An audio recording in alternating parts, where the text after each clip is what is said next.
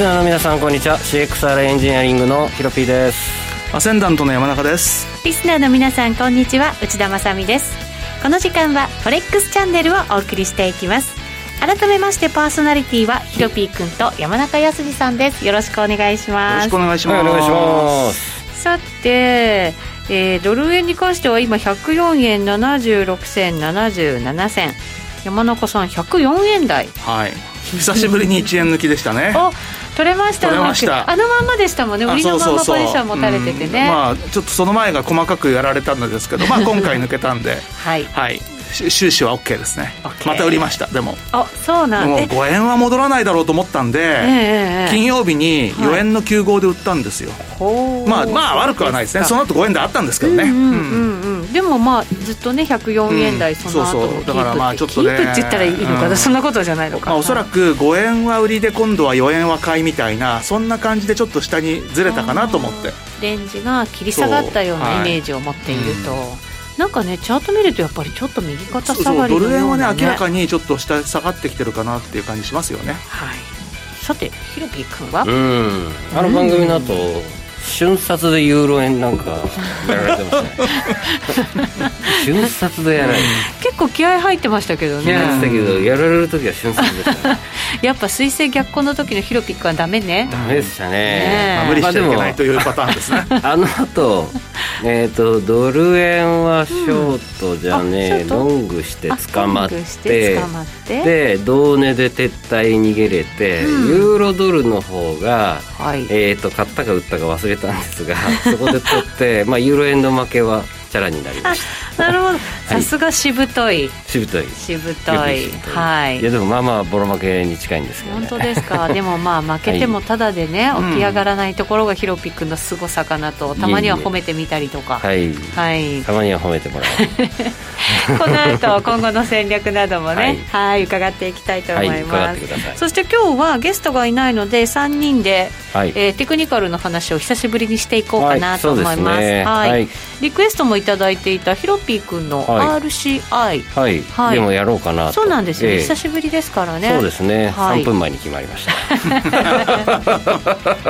よしじゃあこれしゃべるかできっと多分ヒロピー君の RCI の見方と山中さんの使い方はまたちょっと違いがねあったりするんじゃないかなと思ったりもするんでそのあたりも今日は。RCI 使わない多分、まあ、基本的に使わないんで見るときは オーソドックスな見方しか逆にしないですね、うん、あそうかそうか。じゃあ、うん、基本的な見方とヒロピー君の使い方のちょっとなんか違いみたいなものもね、はい、今日は見えてくるかもしれないですね。はい。そういう一日でございます。お付き合いください、はい、さあそれでは番組進めていきましょう。この番組はフォレックスドットコムの提供でお送りします。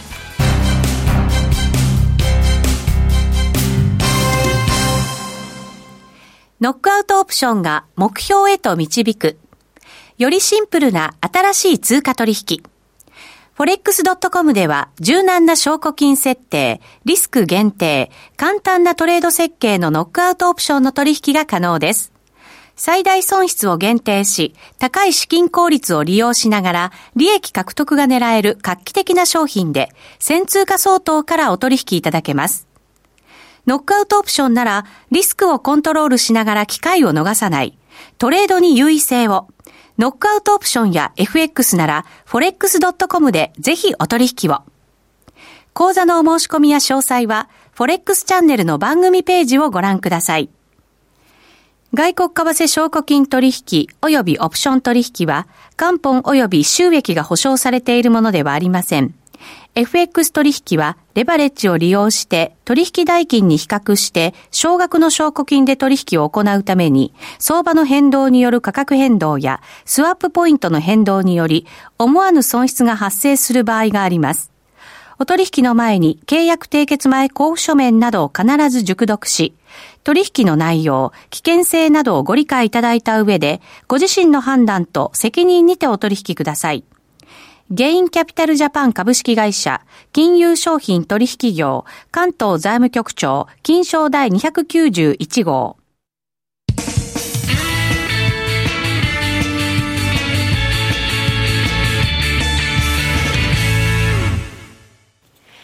さあ、それではまずは、 Weekly Forex Strategy のコーナーです。このコーナーでは最近のトレードとマーケット戦略について話していきたいと思います。この番組は YouTube ライブでも同時配信しています。動画配信につきましては、ラジオ日経の番組サイトからご覧ください。それに連動したチャットもありますので、ぜひぜひ皆さんからの質問もお待ちしております。すでにコメントいくつか入れてくれてまして、ありがとうございます。マキさんからいただきました。こんにちは。来週はいよいよアメリカ大統領選挙ですね。来週の火曜日は祝日だから放送はお休みでしょうか？というのが来ました。休みなんです残念ながら。そうなんですよ、うん、ってことはだだから次の放送はですよこの番組。もう大統領選挙投票が終わって。ちょうど相場が落ち着いた頃じゃい？や意外と結果が、実は僅差かなんかになっちゃってて、まだ決まってなかったりとか。そうですよ。可能性はあるんですよ。すね、揉めてる可能性もあるわよ。郵便物が今の状況だと、まあ、バイデンさんの方が明らかに優勢なんですけども、はい、まあ、このままそのリードが保てるかどうかって分かんないですし、前回4年前もなんだかんだ言って結構10月の下旬ぐらいから急にちょっと流れが、あの時ってあのクリントンさんの、そのなんかメールの問題かなんか、あったじゃないですか。それでもって捜査が入るっていうので、ずいぶん差が、あの、まあ、世論調査的な差が縮まって、トランプ大統領、かなり追いつきましたね、みたいな感じで、結果、蓋開けてみたら勝ったということで。はい、このところ圧勝でしたよね。うん、まあ、重要地区ポンポンポンと抑えちゃったっていうのが大きいんですけれど。確かに。まあ、あの時はね、株式相場もまた為替相場も動きましね、大荒れだったんで、まあ、だ今回はさすがにそういうのはないとは思うんですけども、ただここに来て、またその、まあ、バイデンさんと中国との関係とか、あと副大統領候補と中国の関係とか、い。ろいろなことがまたパラパラとちょっと出てきてるというのがですね、はい、まあ、おそらくあの共和党側の作戦だとは思うんですけれども、ひょっとして、ひょっとする可能性というのはないとは言えないという。はい。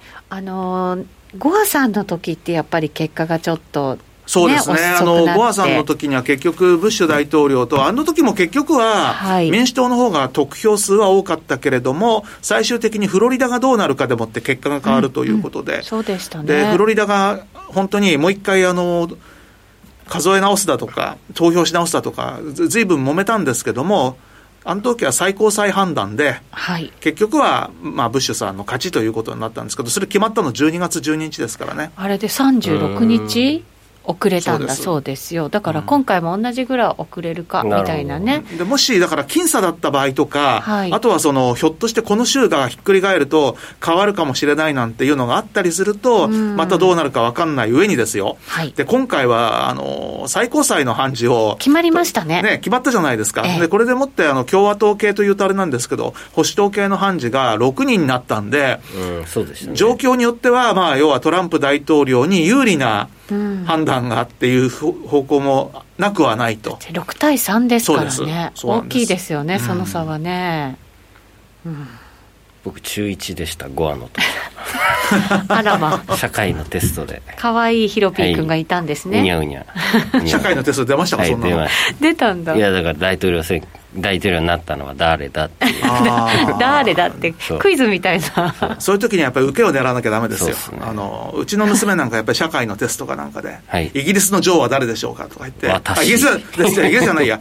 あのなんか女王の問題が出て、うん、答えは卑弥呼だったって邪馬台国の女王だ そうなんだ、うん、でその時に答えがエリザベスだったって 当然罰だったっていう。なんか素敵ですけどね、うん、エリザベスって響きが、ね、まずなんで間違ってるのかなって見たそれこれ違う情報じゃないかみたいな。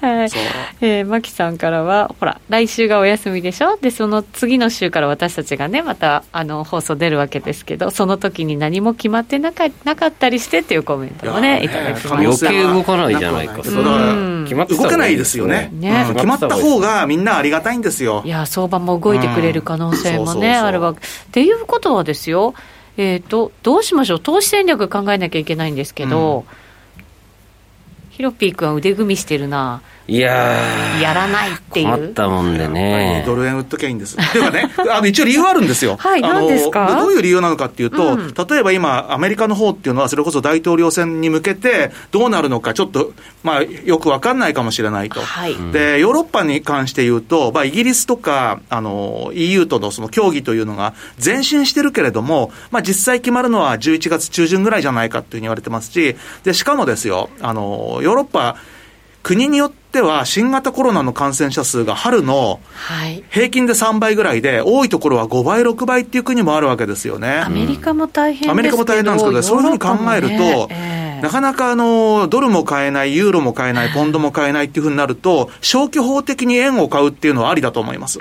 まあそうですね。ちょっと前に戻ってね、なんかほら、そんな話してたじゃないですか。うんうんうん結局消去法的にそうだから消去法でもってじゃあ何買うんですかっていうと、まあそういうイベントに関係がない、まあコロナの影響が少ないっていうふうに考えると、意外と日本買いっていうのは、あってもおかしくないと思ってます。確かにそうですね、はい、意味合いは違ったとしても人民元も高いらしいですし、ね、そうですよね。そうですね、うん、そうなるとやっぱりね、消去法的にっていうのはちょっと考えられますけどね。うん。どうよヒロピー君。いやその通りなんですよね。納得しちゃった。うん。難しい、ね、すごい迷ってクロスとクロスでも消去法これも通貨ペアの消去法ですけど、うん、クロスとクロスを持って、うん OG ニュージーのペアでロングするかとか。そうだね。ユーロポンドとか？そうそうそうそうそうそういやポンドは触れないな。触れない。ポンドはね、まあ、例えね、うん、でも触れる可能性はあるんでね。そう、ね、いった意味ではポンドのボラティリティ買うとかっていうのもいいかもしれないですね。ボラティリティか。ボラが上がる。はい。変動がね大きくなるんだったらばまあでもなかなかボラティリティをあの一般の投資家買うのって難しいですけどね。うんそうなんですよね。インターバンクだったらね市場が存在してるんであれですけども。そうか。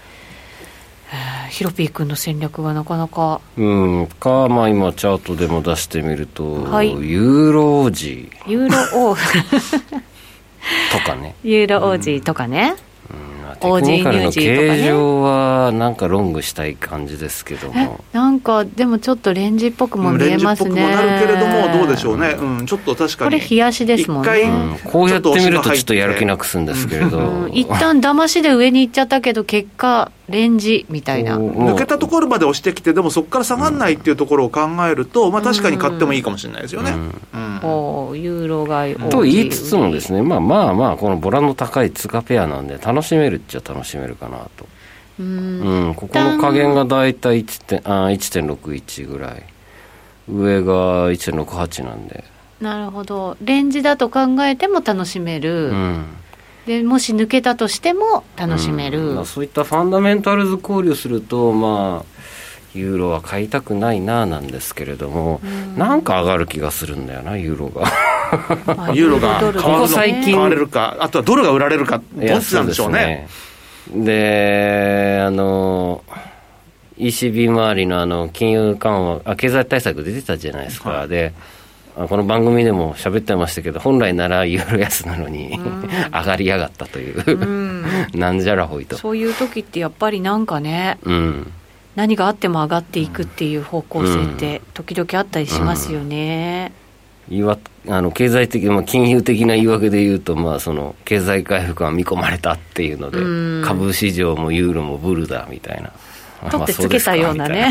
いや、まあ、見事な取ってつけたんですよ。まあ、最初は文句言いながら僕ユーロ買って儲けましたけど、その後しっかり。トレンドが出てたらしょうがないよね、それはね。そうそうそうそう、でもね、まあ違和感はあるんですよね。ねあ、ティービーさんが、こんにちは、昨晩、アメリカ株が下落しても、5ドルが落ちませんでしたね、ニュージードルも強いのですが、消去法ですかね、てんてんてんってきました。あのね、ビットコインもキュンって下がってから、ぐっと戻しちゃったんですよ、でただただ、米株だけが落ちて、まあうんまあ、米株だけが極めて弱かった。っていう感じですよね。ね。5ドルも、まあ、前に比べたらそんなに高くないけど今ちょっと動き止まってるっていう感じですからね。うん、うん、まあでも銅の価格がね安定してるんで、うん、あと昨日なんかすっと原油が安くなりましたよね。そうですねあんま調べてないです、あのまあ昨日はっていうか、まあどちらかというと一昨日結構下がったかなっていう、うん、で昨日もずるずると、でそういった意味では意外とそのニューヨークダウと似たような、まあもちろん形は違うんですけども、似たような下げ方で、まあ要は一昨日ぐらいをピークにちょっとずるずる下げて、まあニューヨークダウに関しては昨日のニューヨーク市場で結構大きく下げたなって感じありましたけどね。うん。そうですね、まあ、それがリスクの高まりなのかどうなのかというところも見つつですかね、まあ、徐々にあのあれじゃないですかね、そのリスクのありそうなものをちょっとあの、はい、ポジションを減らしてる感があるのかなっていう感じありますよね。前にしてね。あとは、この1週間で動いたかなと思うのはトルコリラ。トルコリラ、落ちましたね。トルコリラえらい落ちて、まあ、史上最安値はまた大きく更新なんですけれども、まあ、みんな利上げを予想してたんですよ。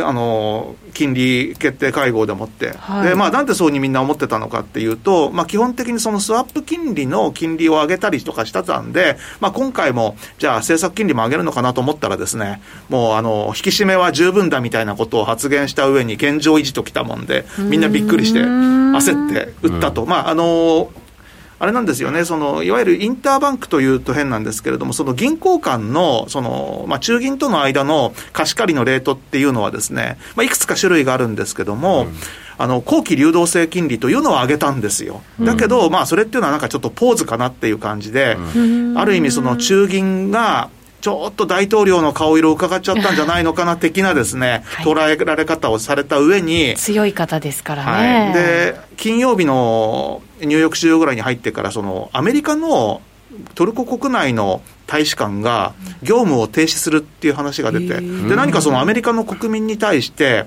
えー、テロが起こるっていう可能性が高いみたいな、そういうニュースが出たんですよね。どんだけ？で、まあ別にその、確証のあるソースから得たものだとしか言ってないので、それが具体的にどういうものか分かんなくてですね、はい、まあ一部の人によると、そういうふうにあえて表明することによって、真犯人をあぶり出そう作戦じゃないかみたいな話はあるんですけども、どちょっとトルコも、え、これはまずいぞということで、うん、まあちょっと限界体制みたいになった。それも、あの、後押しというなのか、あの、追加の悪材料かっていう感じでもって、トルコは結構下げたなって感じありますよね。重なったんですね。まあ、そんな動き見つつ戻るのかどうなのかというところになりますけどね、本当ね、ずるずる下がっちゃってる感じありますもんね。わかりました。それでは、お知らせ一旦挟みまして、えー、ヒロピー君の RCI の分析を、はい、していただきながら、はい、テクニカルも習っていただきたい、はい、習っていこうと思います。それでは、お知らせです。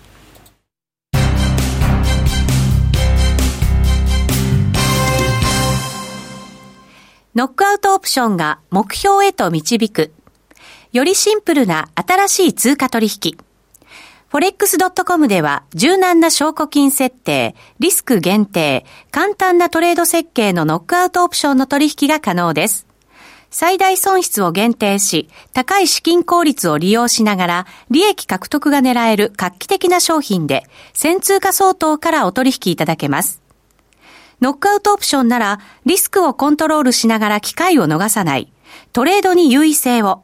ノックアウトオプションや FX なら、forex.com でぜひお取引を。講座のお申し込みや詳細は、forex チャンネルの番組ページをご覧ください。外国為替証拠金取引及びオプション取引は、元本及び収益が保証されているものではありません。FX 取引はレバレッジを利用して取引代金に比較して少額の証拠金で取引を行うために相場の変動による価格変動やスワップポイントの変動により思わぬ損失が発生する場合があります。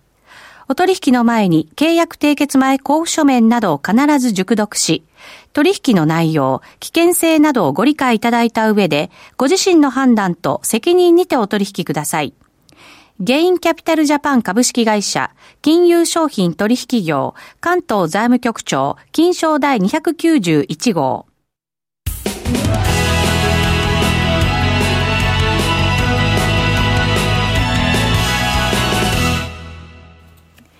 さて、このコーナーでは FX やノックアウトオプションについてのアイディアやポイントなどを伺っていますが、今週はテクニカルレッスン RCI バージョン、はい、ということで、はい、お答えいたします。はい。画面切り替えていきましょう。はい、そうですね。はい、はい、お願いします。ちょっとトレーディングビューが、はい、あのアップデートがあって検索しやすくなりましたね。そうなんですね。はい。えー、ここに名前を入れて、えー、ずらっと取扱通貨ペアが forex.com の中に、えー、たくさんありまして、はい。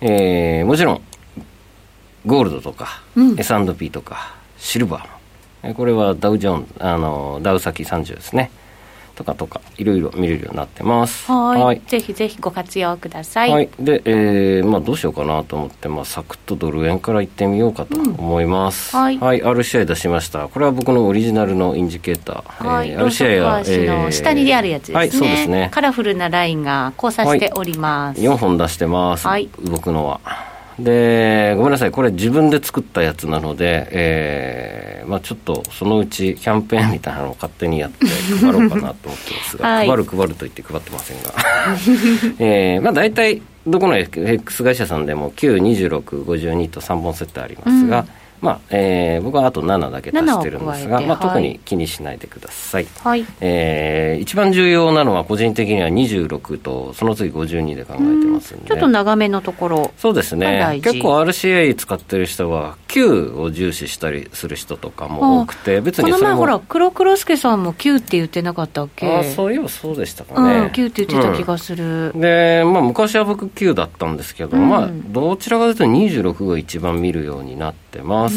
はい、それはヒロピー君がゆっくりしたペースでやってるからっていうのもあるんですか？あとはあの黒助さんは、えっ、とエリオットハードの3波要するに順張りなので、うん、順張りのそのまあ、美味しい大きなトレンドの最中の押し目買いを繰り返す方なんで、おそらくそのタイミングで RCI9 で、タイミングを測ってやられてるんだろうなと。なるほど。で、対して僕は、えー、エリオットハードの A、B、C の C 波。一番 C 波、まあ、定石と言われているところですね、一つのトレンドに対して、ある程度、えー、ポジションの逆戻し、逆行が起こるときに狙うときが、まあ、C 波なんですが、C 波なので、ガーッとトレンドが続いたときっていうのは、52と26がベターっと天井にくっつくんですね。で、その後 A 波で落ちて、B 波でまた上昇してってなると26が天井からボロッと崩れ落ちてくるタイミングになってくるんですね、うん、はい、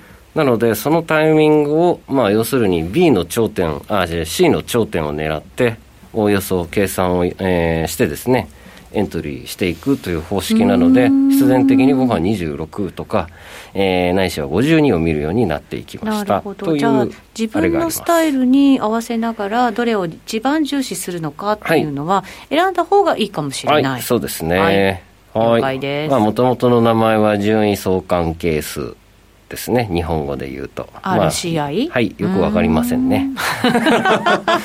まあ僕のブログでも昔にいろいろと書きましたが、えー、まあ、あのよくよよくわかんない日本語だなとか思いながら、はい。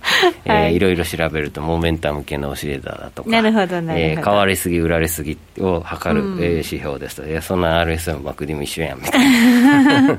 いうのはまあありますがまあまあそうですよね。不運ぐらいで見てください、うん、はい、はいさてさて、じゃあ、えー、まあ、過去に定期的にやっている、えー、まあ、ご覧になったことあるかもし方も多いかもしれませんが、復習で見ていきましょう。はい、はい。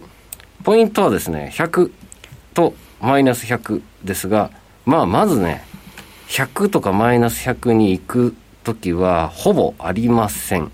へえ。まあ、99. 点いくつが限界です。あ、そうなんですね。はい時々近づいてるのも、これ100までいってない可能性もあるんですね。すね。ちょっと限界があります。で、この、なんだ、えっ、ー、と、トレーディングビューの場合、こうやってカーソル合わせると、えっ、ー、と、カーソル合わせると、実はここに、あ、数字が出るんですね。うん、数字が、数値がこう出るんで、ごめんなさいね、はい、カーソル動かしてから、チカチカチカチカ変わっちゃいますが、なので、例えば今、ここと押さえると、うん、RCI7 の赤が97.500ってなってますでしょ。うん、なので、まあ、行ってこの辺。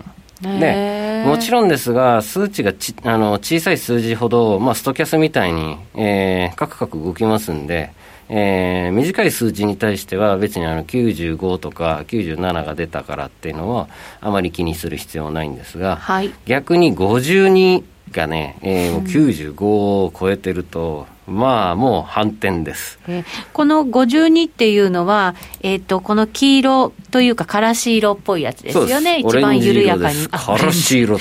すごい名前だってからし色っぽいんだもん。姉さん、それは昭和の表現ですか？からしは今でもあるでしょう。昭和じゃなくてもあるでしょう。そうです、そうです。はい。えっと、なんだっけ？えそうそうそう。えー、からし色でございます。からし色。はい。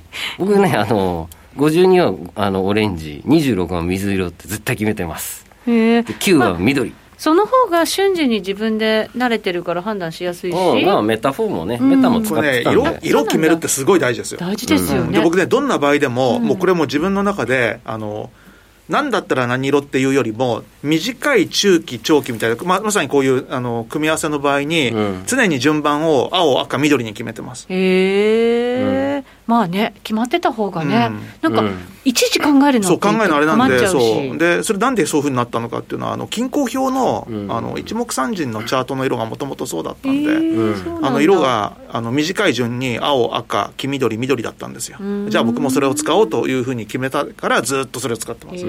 マキさんからからし色分かりやすいってきましたよ。ん？ん？からし色ってオレンジ色のことなんですか？からし色に変えます。からし黄色のくすんだような色でしょ？黄色の濃い色ってことですか？そんな感じマスタード色？まあまあまあまあまあまあ。まさみの肌のお色みたいな。なんでですね、焼けてるんですよ。はい。まあそれは置いといてね。時間があります。時間がないですよ。はい、時間ない、時間ない。そう。なのでね、えっ、ー、と、ベタっと張り付いてるところを狙ったりすることが多いです。はい。で、えー、冷やしじゃ仕方ないので1時間足で、でもまずどういうところを狙っておるかというとですね、うんはい、私が。えっ、ー、と、チャートの形状は特に今気にせず、まあ、当たりの格好を探すとすると、これです。どこだ？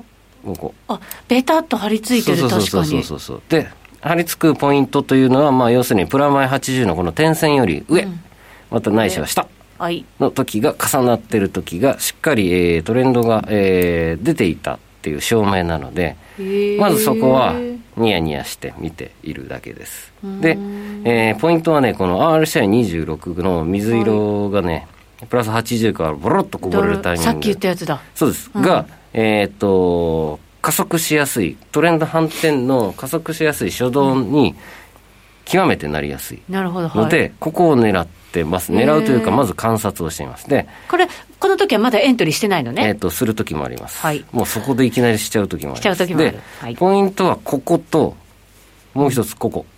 中心線。まあ、基本的な RCI の使い方は、まあ、ネットでググっていただくと、うん、プラスだったら買いだよ、下のマイナス圏だったら売りだよっていうシグナルなんですけれども、まあ、それも、それ通りに、えー、マイナス圏にまたぐタイミングで、また再びその後トレンドが加速しやすいという傾向があり、はい、これは、まあ、見事にずるずるずるっといきましたね。1時間足ですけれども。なので、えー、ここのポイント、かつ、このまたぐタイミングで RCI52 が同じくプラス80からこうこぼれる時重なると結構強いトレンド条件が2つかななるほど。そうすると最初のところでちょっと打診的に入れつつまた中心のところで突っ込んで売り増しからし色もだれてくるところでからし売りでございます。ね。そう。なるほど。なので2つ重なった時に注力します、ということでこのもう少し詳しい話は延長戦で、はい、はい、引き続き YouTube ライブでご覧になっていただきたいと思います。ラジオの前の皆さんとお別れとなります。来週は祝日でお休みとなりますので、はい、また再来週お耳にかかります。この番組は forex.com の提供でお送りしました